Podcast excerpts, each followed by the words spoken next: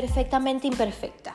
Esto me representa a mí, te representa a ti y representa a muchas personas que no tienen el valor de expresar lo que realmente sienten y lo que realmente quieren. En este espacio vamos a llorar, a gritar, a reír y por sobre todo es un espacio donde te vas a sentir completamente segura o seguro. Bienvenidos.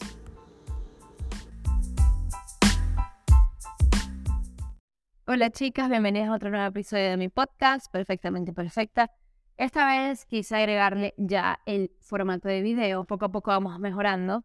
Eh, esta vez ya tengo micrófono y ya tendré un mejor lugar, un lugar más bonito simplemente para poder sentirme más a gusto quizás en hablarles.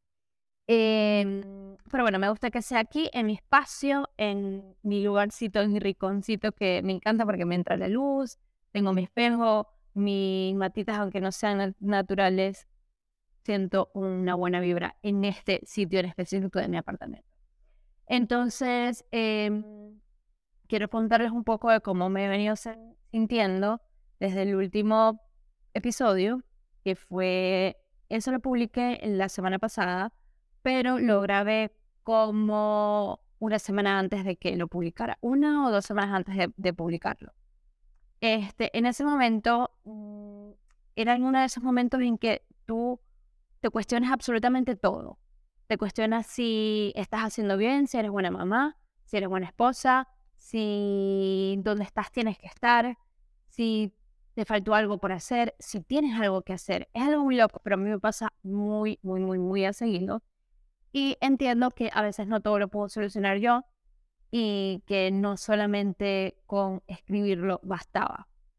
Desde que hice mi primer episodio, no les miento que me sentí muchísimo mejor simplemente con el hecho de soltar, expresar, de que no se me quedara aquí, porque es que a mí lo que me pasa es que me quedo con todo aquí, aquí, aquí, no lo hablo, no lo digo porque siento que no va a entender, porque es como que, ay, bueno, yo, ¿qué tantas, qué tantas cosas puede importarle a la gente?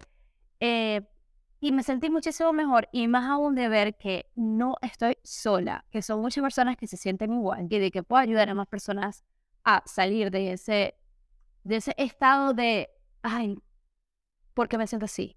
De ese estado de, ay, nadie me entiende. Sí te entiendo. Te entiendo, te abrazo y estoy contigo.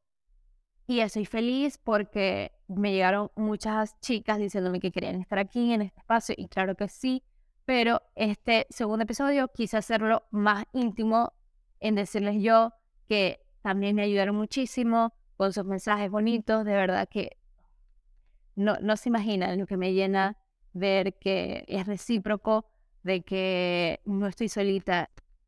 Em, pero bueno, justo hoy, quiero decirles que hoy es martes 14 de febrero y en este momento son creo que las 1 y 20 de la tarde. Y ustedes se preguntarán, ya el episodio es el miércoles que lo estoy escuchando, es decir, que lo grabó ayer martes 14 de febrero. Y sí, yo soy así. Yo literalmente me manejo conforme a cómo vaya viniendo mi musa. Eh, hoy me siento mal, eh, hoy siento la necesidad de expresarme y hoy lo estoy haciendo. Y ahora, la gran pregunta es, ¿Por qué te sientes mal, Jamie? ¿Qué pasa que te sientes mal? Y es que me encantaría poder tener esa respuesta hasta para mí misma. Me encantaría poder identificar qué es lo que me hace sentir mal. Eh, y no es sentir mal de, ay, me, ya va, tengo fatiga, dolor de cabeza. No, es como algo muy en el fondo. Em, como si, si yo necesitara sanar algo, como si yo necesitara no sé cómo explicar, no sé cómo explicar y mm, por eso me encanta que a través de este podcast ya tenemos eh, dos invitadas psicólogas, eh, tenemos una coach sexual y estoy segura que pronto, poco a poco, vendrán muchísimas cosas increíbles para no solamente ayudarme a sanar a mí, sino ayudarles a ustedes a también encontrar respuestas y esa necesidad de entender qué es lo que nos pasa, esa necesidad de buscar las respuestas a tantas dudas que tenemos y que quizás serán muy tontas, quizás serán unas dudas que para los demás están ahí, para los demás es como, como no puedes ver lo que nosotros vemos de ti, eh, cómo no las puedes encontrar. Ojalá nosotros podamos entender todo lo que nosotros tenemos, todo lo que nosotros valemos por nosotros mismos y no porque otras personas nos lo estén diciendo. Una de las cosas que me llegó en el alma es una persona que me dijo, si tú pudieras verte como las otras personas te ven, entenderías la gran mayoría de tus problemas. Y es que qué fácil sería vernos como las demás personas nos ven.